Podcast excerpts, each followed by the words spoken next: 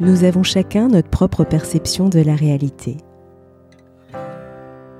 Il suffit parfois de faire un pas de côté pour faire évoluer le regard que nous portons sur nous-mêmes, sur les autres et sur le monde. C'est ce qui m'a conduit à créer le podcast Il y avait une fois.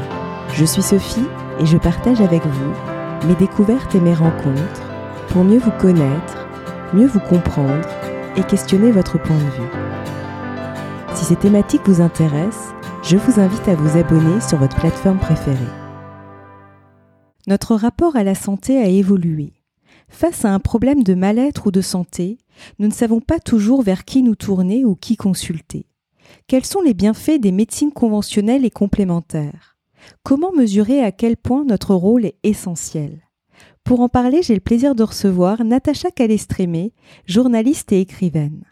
Elle est l'auteur de deux best-sellers, La clé de votre énergie et Trouver ma place. Après dix ans d'observation et d'expérience pratique, elle s'est imposée comme une experte de la libération émotionnelle. Dans son nouvel ouvrage Se donner toutes les chances, paru chez Albin Michel, elle donne la parole à des médecins et des chercheurs reconnus pour leur expertise scientifique et leur connaissance des pratiques thérapeutiques et ouvre de nouveaux horizons pour nous aider à aller mieux. Bonjour Natacha et merci d'avoir accepté mon invitation. Bonjour Sophie, ravie de vous retrouver tous. Alors, euh, qu'est-ce qui vous a poussé à écrire Se donner toutes les chances qui vient de paraître aux éditions Albin Michel? Alors, euh, je me suis rendu compte, suite aux différentes pandémies, que euh, nous étions tous perdus, que nous avions dû faire face à une médecine qui était devenue une médecine d'urgence, où on était finalement un peu livré à soi-même, avec les dérives que ça peut comporter. Et que euh, les médecines complémentaires étant euh, euh, à la fois reconnues par l'OMS qui les sépare en quatre groupes différents et qui en a recensé plus de 400 et donc qui en les recensant finalement portent leur porte d'intérêt eh bien il y avait en même temps cette dichotomie dans le corps médical sur le fait que comme ce n'est pas validé par la science, il faut s'en méfier. Et voilà. Et donc, pour euh, essayer de comprendre si euh, le fait qu'on ne se soit pas validé par la science, est-ce qu'il faut s'en méfier? Est-ce qu'au contraire, il faut porter, leur porter un intérêt à l'intérieur? Comment on fait lorsque la médecine ne vient pas forcément à bout de, notre problème. Euh, et c'est pour ça qu'en fait, j'ai donné la parole à quatre experts euh, du monde médical qui s'étaient déjà en fait ouverts à ces pratiques euh, pour s'être formés. Et donc un professeur de médecine, un professeur de psychiatrie, un médecin qui s'est formé à ces techniques et une spécialiste en épigénétique qui est un peu la, discipline qui les relie toutes euh, pour vraiment aider le patient que nous sommes tous à prendre les meilleures décisions et voir si on n'aurait pas un rôle à jouer dans cette euh, dans ce mieux-être. Et justement, la médecine conventionnelle a tendance à se concentrer sur le traitement des symptômes. Selon vous, pourquoi est-il nécessaire d'en chercher la cause? Alors, la recherche du symptôme en sollicitant euh, la médecine conventionnelle, la médecine classique, elle n'est pas optionnelle, elle est même indispensable et c'est la première des choses à faire. Il n'y a pas de débat là-dessus. Euh, et c'est essentiel. Pourquoi? Plusieurs raisons. La première, c'est qu'il est important de d'éradiquer, on va dire, euh, le, la, source euh, du problème, l'infection, voilà, le microbe, la, le virus, la bactérie. Ensuite, il y a un deuxième point qui est très important, c'est que euh, lorsqu'on souffre, on est incapable de travailler sur soi, on est incapable d'avancer. Et comme le dit très bien le professeur de médecine Gérard Osterman, la douleur aiguë alarme, la douleur chronique désarme. C'est-à-dire que si, imaginons qu'on ait une douleur euh, au, euh, au genou, au ventre, au dos, et que euh, bon, ben, la douleur, elle alarme et donc on va voir tout de suite. Il y a, y a, un effet comme ça. Euh, euh comment dire, centrifuge, c'est-à-dire on va, on va vers l'autre pour essayer de trouver une solution. Mais si on ne vient pas à bout de notre problème, il y a des risques que ce problème-là devienne une douleur chronique. Et dans ce cas-là, c'est au contraire un, aspect un peu euh, centripète, c'est-à-dire qu'en fait, on se replie sur soi-même avec les risques bah, de, de, notamment de dépression hein, qui, qui, peuvent exister et, et qui fait, font que finalement, on, on, ne trouve pas de solution et on est dans la résignation et, et on se dit mais ma vie, ça sera toujours la maladie et, et, c'est horrible. Et donc, la recherche du symptôme, encore une fois, elle est essentielle, mais ce que m'ont fait découvrir ces, ces experts, c'est que le risque, c'est qu'en se focalisant sur le symptôme, un, on s'identifie à notre maladie. Mmh. Ma migraine, mon cancer, je suis anorexique, je suis obèse, mmh. je suis euh, migraineux. Et lorsqu'on se focalise sur le symptôme, finalement, que ce soit en tant que patient ou en tant que patient, eh bien, euh, on, on voit toujours le verre à moitié vide. Et on peut stresser. Or, on sait qu'aujourd'hui, le stress euh, n'aide pas à, la, guérison. Donc ça, c'est le premier aspect, c'est que euh, en se focalisant sur le symptôme, on s'identifie notre maladie et comme le dit encore une fois le, professeur Osterman, c'est un faux passeport parce que euh, il induit que des choses négatives. Le deuxième point important, c'est que euh, en se focalisant sur le symptôme, on perd de vue l'émotion. Et l'émotion, elle est essentielle. On a tous vécu des événements douloureux une perte d'emploi, euh, du stress par rapport à un enfant, par rapport à un parent, le deuil d'un proche. Euh, face à une émotion douloureuse, on somatise, on le sait, on le porte dans le corps. Et donc, quand vous avez une personne qui finalement va consulter pour un problème au dos euh, et qu'on va chercher simplement le point technique, euh, le problème technique et, physique du dos, euh, ce que m'ont fait remarquer ces, ces médecins, c'est l'importance finalement de se dire que il y a quelque chose dans l'histoire du patient qui est révélateur d'une douleur je vais mal qui s'est transformé en une douleur j'ai mal. Et donc, si on reste bloqué sur le j'ai mal, finalement, le patient, il s'est adapté à cette demande. Il va aller chercher le j'ai mal, le symptôme. Mais au fond, ça cache souvent un je vais mal. Voilà. Donc, euh. Donc ça, c'est, c'est, c'est, important. Et je vais même citer euh, Osterman qui dit euh, évaluer et comprendre la vie émotionnelle du patient qui se plaint de douleurs chroniques permet d'intervenir et de traiter son problème avec plus de succès. Voilà, se fier à l'émotionnel. Donc c'est pour ça que le mmh. symptôme, c'est très bien, il faut l'éradiquer, mais il faut prendre euh, le patient dans son ensemble, dans son vécu Totalement. Et c'est vrai qu'il y a souvent, enfin, sans, sans rentrer dans le détail de, par exemple, la médecine chinoise, mais selon les, les, les, endroits, enfin, de notre corps, finalement, il y a des, il y a des révélateurs derrière. Enfin, il y a, des liens, en fait, justement, directs avec euh, l'émotionnel. Donc, c'est vrai que souvent, on a tendance, il y a des gens trop rationnels et c'est pas euh, du, traitement. Enfin, voilà, il n'y a pas de jugement dans ce que je dis. Mais c'est vrai qu'on est trop dans vouloir traiter uniquement le symptôme, ben, en fait, on en oublie peut-être, euh, ouais, l'origine, le, le point de départ, quoi complètement. Et, et euh, on sait tous que l'émotionnel impacte notre santé. Et c'est d'ailleurs ce qu'a montré l'épigénétique. Mmh. C'est pour ça qu'on va en parler tout à l'heure et que je voulais en parler dans l'interview. Et, euh, et, justement, y a-t-il une posture à privilégier en tant que patient face à son praticien lors des soins? Alors, euh, c'est intéressant que vous me posiez cette question. Vous voyez, euh, un, un, des médecins évoque une étude qui montre que lorsqu'on va voir euh, son, son, médecin, euh, il, on est interrompu au bout de 18 secondes et que euh, si on nous laisse tout le temps d'exprimer notre problème jusqu'à quand pensez-vous docteur, on arrive à 1 minute 32 en moyenne. Et donc, je, je, je, je cette étude-là euh, a été lue par, par un de mes proches euh, qui me disait, euh, c'est vrai que mon médecin ne m'écoute pas et que moi-même, je me suis pliée finalement à cette euh, injonction, cette manière d'aller très vite. Et donc, euh, mmh. euh, depuis que, il me dit, depuis que j'ai lu ton livre,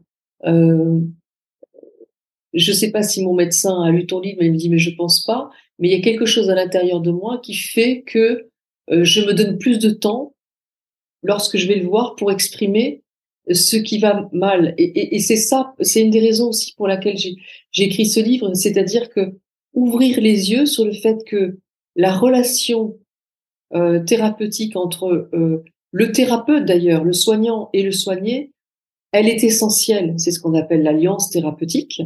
Et c'est ce qui fait que euh, finalement, euh, on va, moi, je vais exprimer ce que ce qui ne va pas. Le soignant va m'écouter. C'est parce que je me sais écouter que j'ai confiance en son jugement, en son diagnostic, et que lui a confiance en mes ressources, qu'il il va se passer ce phénomène euh, de, de, de, de, guérison parce que on va aller ensemble vers le traitement qui est le plus adapté pour moi. Et donc c'est euh, c'est formidable de se dire que finalement c'est une co-construction ensemble et il est essentiel que nous patients on puisse se rendre compte que on a notre rôle à jouer justement dans la communication des choses, dans dans la manière dont on est écouté et euh, dans la manière dont on peut s'impliquer dans cette guérison. Voilà. C'est vrai que ce lien de confiance est vraiment important. Je rebondis par rapport à ce terme parce que c'est très juste. Et, et, donc, on en parlait juste tout à l'heure. Vous abordez dans votre ouvrage l'épigénétique. De quoi s'agit-il et en quoi concerne-t-elle notre santé? Alors, l'épigénétique, c'est costaud. Hein. Il a fallu que je lise beaucoup de livres, que j'interviewe Isabelle Mansuy, qui est pionnière en hérédité épigénétique, pour essayer de comprendre les choses. Et j'ai mis parfois du pas mal de temps à comprendre et à simplifier au maximum dans le livre pour que ce soit vraiment accessible à tous. Mais je dirais que c'est finalement la discipline qui permet de comprendre euh, tout ce que la génétique ne peut pas expliquer. C'est-à-dire que l'épigénétique, montre combien euh, les facteurs environnementaux, alors dans les facteurs environnementaux, il y a quoi? Il y a notre euh, notre environnement, pollué ou pas, notre alimentation, euh, les gens qui nous entourent, on n'est jamais seul, euh, le notre vécu, notre émotionnel, mais aussi ce qu'ont vécu nos parents et nos grands-parents avant nous, ces facteurs-là environnementaux impactent les cellules, de notre corps. Notre corps, il est sans arrêt en train de se renouveler. Chaque cellule est en train de se renouveler tout au long de la vie. Et il faut savoir euh, que, euh, en fait, le, les cellules, la manière dont elles se reproduisent, eh bien, si tout va bien, c'est impeccable. Mais ce que l'épigénétique a montré, c'est que euh, le moindre stress à cause de deux hormones qui sont le cortisol et l'adrénaline, euh, peuvent fausser ce codage ou cet encodage euh, de nos cellules qui, à partir de cellules indifférenciées, doivent devenir des cellules euh, de foie, de cœur, de rate, d'os. Et donc, dans cette reproduction de cellules, à cause notamment du cortisol et de l'adrénaline et bien d'autres choses, mais c'est très complexe, eh bien, certaines cellules qui ne devraient pas se reproduire se reproduisent, d'autres qui devraient se reproduire ne se reproduisent pas, et d'autres encore qui devraient se reproduire d'une certaine manière se reproduisent d'une autre manière.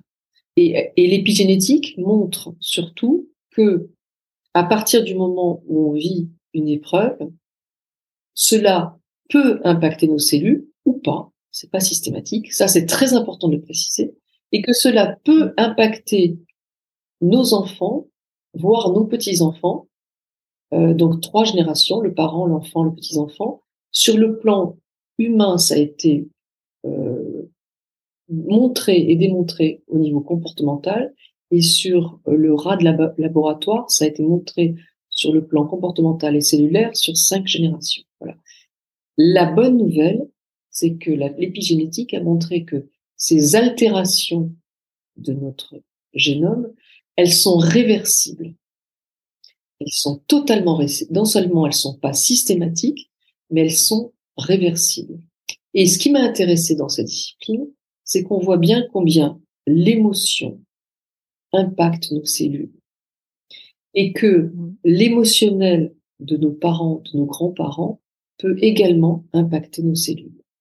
Et là, je fais dans le livre le rapprochement avec les travaux de Anne Ancelin Schutzenberger, qui est cette psychothérapeute française de renommée internationale, qui a fait 20 ans d'études cliniques sur la psychogénéalogie, qui est cette discipline qui permet en fait de comprendre que, à part, et là je cite le docteur Janssen, à partir du moment où on prend, on fait l'effort de se pencher sur les épreuves de notre famille, parents, grands-parents, arrière-grands-parents, si on a des informations, on voit des récurrences, ce que Anne Ancelin Schutzenberger appelle des loyautés familiales. Il y a des choses qui reviennent et alors ça, ça veut dire qu'on peut s'en complètement s'en libérer, quelle que soit la technique qu'on va employer, on peut s'en libérer. Certaines personnes, et c'est ça qui est important en fait, ce que j'avais, euh, qui était important de préciser en fait dans ce dans ce livre, c'est que euh, à partir du moment où on ouvre les yeux sur, euh, imaginons un mal au dos, qui pourrait venir de notre passé, du fait que, euh, comme le dirait la sagesse populaire, j'en ai plein le dos, le dos de donner euh, beaucoup d'attention à mes proches sans en recevoir les bénéfices, par exemple. Mais qui peut également, et c'est le prisme que, que, l'on propose dans ce livre, euh, signifier que avant nous, notre mère a tout donné et qu'elle en recevait pas les lauriers, voire que la grand-mère aussi, et que euh, il y a peut-être quelque chose à comprendre dans ce que l'on appelle un héritage émotionnel. Et que Anne Schussenberger, elle dit, je la cite, euh, il suffit parfois de comprendre, d'ouvrir les yeux sur cette hérédité émotionnelle pour l'éradiquer définitivement. Pour d'autres personnes, euh, elles vont aller voir un, psychiatre, un psychothérapeute, euh, et qui va leur dire, écoutez, euh, par rapport à ce que vous êtes en train de vivre, eh bien, sachez que certes, vos parents ont vécu des choses comme ça, ou bien dans votre passé, vous avez vécu ça, mais peut-être c'est parce que quand vous étiez petite fille, votre, vos, parents euh, vous disiez que vous deviez faire les choses euh, sans jamais penser à vous et que vous, un peu comme une injonction, et que vous pouvez vous libérer de ça. Et ça va suffire pour s'en libérer. Euh, peut-être qu'une une autre personne va aller voir un guérisseur qui va dire mais attendez peut-être que ça ce mal au dos ça vient parce que l'énergie ne circule plus et qui va faire un acte psychomagique pour que l'énergie circule et ça va marcher parce que la personne pense que ça va l'aider.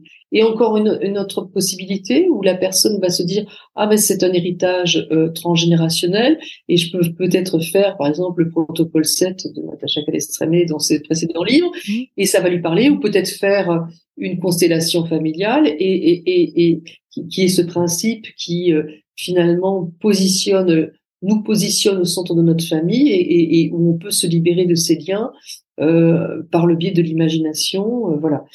Et donc, quelle que soit la technique, on voit bien que l'important, c'est finalement ce qui nous parle, nous, et combien même il est essentiel de faire appel à des thérapies qui nous parlent, à quelque chose auquel on croit.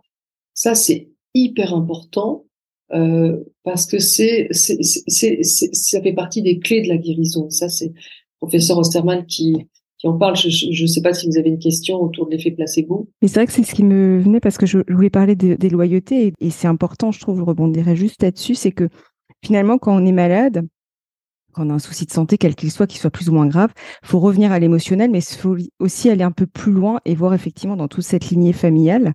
Et en plus, c'est vrai que sur l'effet placebo, parce que ça, c'était très intéressant aussi dans votre livre, c'est vrai que je l'ai pas relevé dans mes questions, mais c'est vrai que si vous pouvez nous en dire un peu plus, parce qu'il y a aussi ça, il y a tout ce côté où finalement, je, je rebondis par rapport au lien de confiance que vous disiez qui est très important avec le praticien, quel qu'il soit, conventionnel ou médecine complémentaire, mais il y a aussi euh, finalement, et c'est vrai que j'en parlais à la fin de mon interview, mais cette notion du, rôle qu'on joue en tant que patient. Et il y a, y, a, y, a, en fait, tout est, tout est mêlé, en fait. Mais c'est vrai que justement, pour l'effet placebo, qu'est-ce que vous pouvez nous dire justement? C'est vrai que, euh, ben, on l'a dit, euh, quand on est, on est, on a, on a une douleur, on est malade, on va aller voir le médecin. Euh, pour pour pour voilà parce que c'est indispensable mais qu'ensuite ben, comme vous venez de le préciser euh, l'important est de se dire, surtout si c'est quelque chose qui revient. Par exemple, une inflammation au coude, et puis tout d'un coup, ça revient. Je me fais opérer d'une hernie, et puis hop, ça revient. J'ai des migraines qui reviennent. Euh, j'ai des problèmes de constipation latente, etc. Bon, du coup, euh, si ça revient, c'est qu'on n'a pas trouvé la cause. Et donc, il faut chercher sur le plan émotionnel. Donc, on éradique la douleur, parce qu'on ne peut pas travailler sur le plan émotionnel si on a la douleur, donc avec des médicaments, avec médecine classique. Et ensuite, on poursuit le travail. Et c'est d'ailleurs ce que je, propose dans, la fin du livre, mon carnet, qui est, une prise en main comme ça du, lecteur, où je lui propose de, de, de, passer par différentes étapes pour, euh, pour justement euh, euh, prendre du recul sur les choses. Et pour venir à votre question autour de l'effet placebo et, et, à cette confiance dont on parlait en préambule, c'est que euh, l'effet placebo, en fait, ça vient d'une histoire au départ où euh, on a euh, un, anesthésiste sur le, front italien pendant la Seconde Guerre mondiale qui n'a plus de morphine et il a quantité de, combattants qui sont là et qui souffrent des horreurs et qui hurlent. Et il leur injecte une solution saline en leur faisant croire qu'il s'agit d'un de, euh, de, puissante dose de morphine. Et bizarrement, il, constate qu'un certain nombre d'entre eux cessent de souffrir. Pourtant, certains d'entre eux sont carrément amputés. Bon, voilà, c'est. Qu'est-ce qui fait finalement que le cerveau est leurré? C'est ce que euh, le docteur Osterman appelle la croyance d'attente, c'est-à-dire cette confiance dont on parlait, qui est que on est convaincu que le médecin nous apporte de l'aide, l'aide nécessaire, celle dont on a besoin, et le médicament qui va nous aider. C'est pour ça que, quel que soit finalement la thérapie que l'on va vers laquelle on va se, diriger, s'orienter, eh bien, c'est essentiel d'avoir confiance parce que ça, on met de notre côté cet effet placebo qui euh, marche euh, dans 35% des cas en moyenne, qui peut aller jusqu'à 70% dans le cas de migraine ou de dépression, et qui va jusqu'à 90% dans le cas d'arthrose, d'arthrite. Donc, euh, le pouvoir du mental, il est essentiel. Et pour ceux qui seraient tentés de dire euh, oui, mais justement tout ça c'est dans la tête, ça n'existe pas vraiment, etc. Euh, je vais citer à nouveau le professeur Osterman qui dit que la médecine classique et notamment le médicament sont validés d'après une comparaison avec l'effet placebo.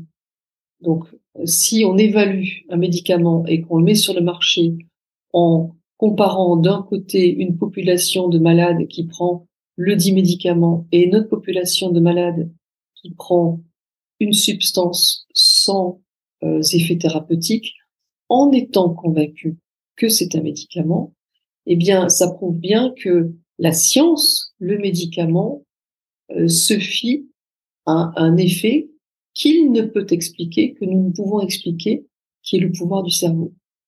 Et ça, c'est fascinant. Mm. Donc, euh, ce, ce, ce, pouvoir du, et, c'est en cela d'ailleurs que le, le rôle du patient est essentiel. C'est que il est important qu'il aille et qu'il se dirige vers les thérapies qui lui parlent. Donc c'est important finalement de s'écouter aussi parce que c'est vrai qu'il y a souvent ce, ce on, le voit dans beaucoup de choses. D'ailleurs cette injonction par exemple ça a marché pour telle personne ou telle personne nous conseille telle chose. Mais c'est pas parce que ça fonctionne pour une personne que ça fonctionne pour nous. Et parfois on peut y aller parce qu'on se dit oui mais bon euh, si ça se trouve. En fait c'est vraiment important de s'écouter en fait aussi de voir vraiment mais ce qui nous parle vraiment. Complètement. D'ailleurs, ça fait partie des, indications que je donne dans mon carnet à la fin, qui est de, d'être attentif à son ressenti. Si le thérapeute, que ce soit un médecin ou un thérapeute, quel qu'il soit, vous dit quelque chose qui ne vous parle pas, qui ne correspond pas, ou bien il y a que moi qui peux vous guérir, ou bien euh, vous avez besoin absolument d'une deuxième séance alors que c'est faux, eh bien euh, c'est important de, de, de, de, préciser et de dire non, ça, ça ne me convient pas. Euh, voilà. Mm. Et, et, et, c'est aussi pour cette raison que si on est amené face à une maladie à prendre un médicament, euh, ou je pense à une chimiothérapie, à une radiothérapie dont on connaît euh, les effets secondaires, euh, mm. eh bien, euh, ça c'est le docteur Janssen qui dit euh, il est essentiel de le prendre en, est, joyeux de le prendre, en étant convaincu qu'il va nous aider. Et c'est pour ça qu'il est essentiel, même face à un médecin, de poser la question, en quoi cela va m'aider? De comprendre mm. les mécanismes pour finalement se donner plus de chances de guérir. Si on est convaincu par l'explication, eh bien, on va mettre en plus du médicament cet effet placebo qui, euh, qui, qui aide tant finalement la guérison. Ouais, c'est vraiment important de communiquer en fait, c'est vraiment ça et de et d'oser dire les choses aussi parce que ça arrive. Il y a des gens parfois, euh, enfin moi je l'ai vu dans ma famille, mais c'est vrai que j'avais une grand-mère qui qui avait tendance à faire confiance, euh, mais qui osait pas dire non plus. Donc je me dis c'est important aussi de se positionner en fait face aux médecins ou face aux praticiens quels qu'ils soient finalement, d'oser dire euh, ses ressentis quoi. Complètement, complètement. Je pense à une personne qui avait mal au ventre et qui avait fait tous les examens. Et, coloscopie, célioscopie, on lui avait rien trouvé et on lui a dit euh, écoutez euh, monsieur, c'est dans la tête. En gros, euh, ça n'existe pas, c'est une maladie imaginaire.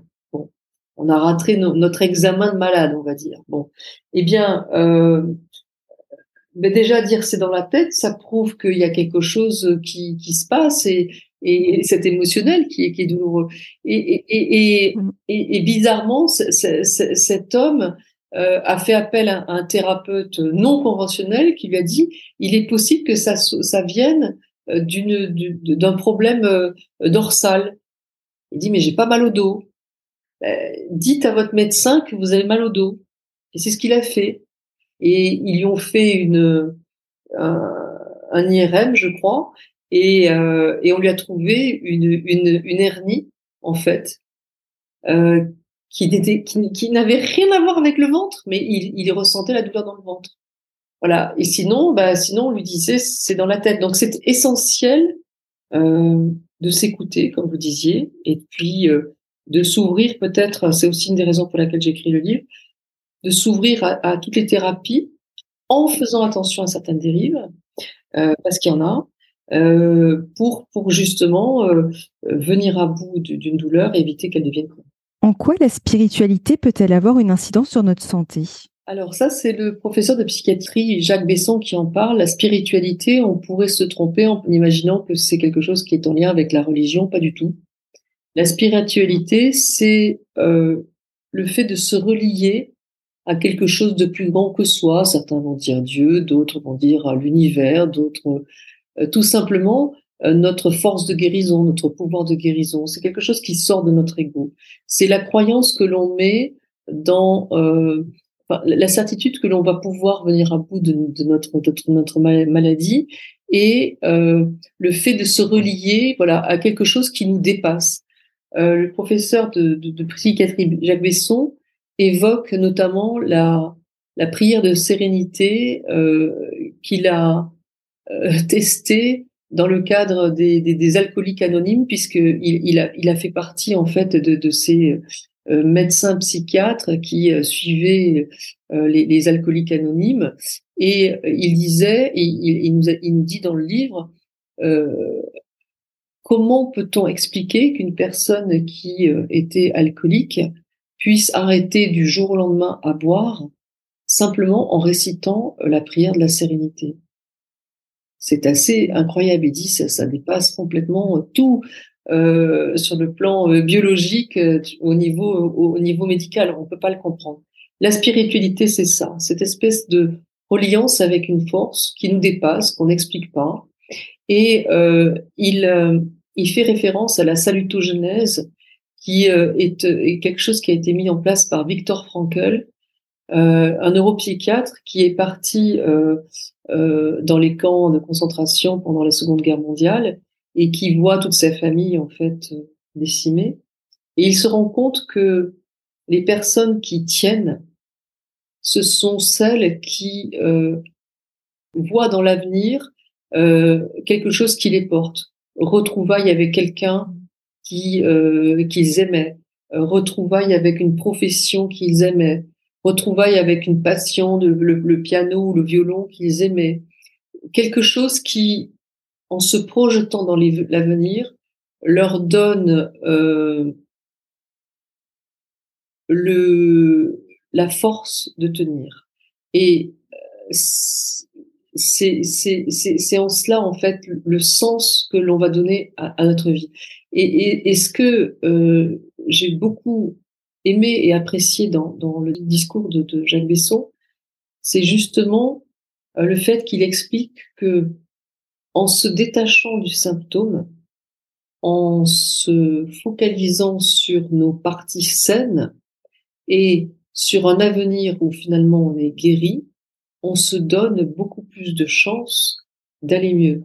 Et là, euh, Gérard Staman nous prend par la main et nous dit, et d'ailleurs je propose à ceux qui nous écoutent de faire l'exercice en même temps, imaginons que vous êtes malade, que vous avez une douleur quelque part. Et que pendant la nuit, un guérisseur céleste, appelons-le comme ça, euh, s'est penché sur votre cas et vous a totalement guéri. Vous l'ignorez totalement. Vous vous réveillez, vous ne savez pas que vous êtes guéri. Mais comment allez-vous voir vous êtes complètement guéri. Sophie, je ne sais pas si vous avez un petit bobo quelque part, mais imaginons que je vous pose la question, comment vous allez voir que vous êtes complètement guéri? Comme ça, spontanément, je dirais j'ai plus de douleur. Je pense au dos notamment, parce que ça m'arrive d'avoir mal au dos. Et si j'étais guérie, je me dirais, tiens, je sens plus. Je sens plus cette douleur chronique que je pourrais sentir au niveau de l'omoplate, par exemple. Très bien. Alors, je vais maintenant vous poser votre question. Qui dans votre entourage va se rendre compte en premier que vous n'avez plus mal au dos en dehors de vous. Je pense à mes proches. Voilà. Je le, je le verbaliserai plus, en fait, je le dirai plus. Je pense notamment aux plaintes qu'on peut se dire, dire tiens, j'ai mal au dos. Déjà, je le dirai plus. Donc déjà, on se dirait tiens, c'est bizarre, tu te plains. Alors, c'est exactement la question suivante. Que va dire ce proche lorsqu'il va se rendre compte que vous êtes guéri? Tiens, ça fait un moment que tu n'as pas dit que tu, t'es plaint, tu te plains de ton dos. Ou bien, euh, tiens, il y a quelque chose à l'intérieur de toi qui s'est redressé. C'est ça. Et j'avais cette euh, vision-là, ouais, aussi. Voilà. Ou bien peut-être qu'il y a quelqu'un qui va rigoler en disant, euh, t'as pas fini ta croissance, t'as grandi. bon, à travers toutes ces questions, il y en a une autre aussi qui, qui, qui le dit, c'est qu'est-ce que vous allez pouvoir faire que vous ne faisiez pas parce que vous êtes guéri? Et je ne sais pas dans quel état d'esprit vous êtes à travers ces questions, mais on voit bien que lorsqu'on prend le temps de réfléchir à ces questions, on se positionne en étant guéri. C'est ça. Et cela crée un bain positif auprès des neuromédiateurs qui finalement nous euh, sont des facteurs de grande guérison. Voilà. C'est quelque chose qui qui, change l'ambiance à l'intérieur de nous et, euh, qui, favorise en fait la guérison, euh, ce que explique euh, le professeur Osterman. C'est vraiment cette vision finalement de, et même en lisant votre, votre livre, cette notion où en fait tout vient finalement de nous, mais de notre posture en fait. C'est déjà de regarder sa posture face à son souci de santé, quel qu'il soit, qu'il soit chronique, grave, pas grave, peu importe. Mais c'est vraiment, ça vient de soi finalement. C'est déjà se dire, tiens, comment je me positionne en fait. J'ai vraiment cette complètement. Et en fait, si vous voulez, c'est c'est un cheminement qu'on propose là ensemble. C'est-à-dire de se dire tiens, et si je considérais la vie et la la maladie et la douleur autrement, et si tout d'un coup je regardais un petit peu les choses entre la douleur et la souffrance, et si je prenais conscience que tout d'un coup ma douleur n'est plus juste aiguë, mais peut-être chronique, et peut-être que ce n'est pas normal, et peut-être que ça veut dire que je n'ai pas trouvé la cause, et peut-être que ça veut dire que en plus de la médecine classique, eh bien, il y aurait peut-être intérêt à ce que je m'ouvre à d'autres pratiques pour essayer de me sortir de de cet aspect chronique, qu'il y a des choses qui sont qui existent.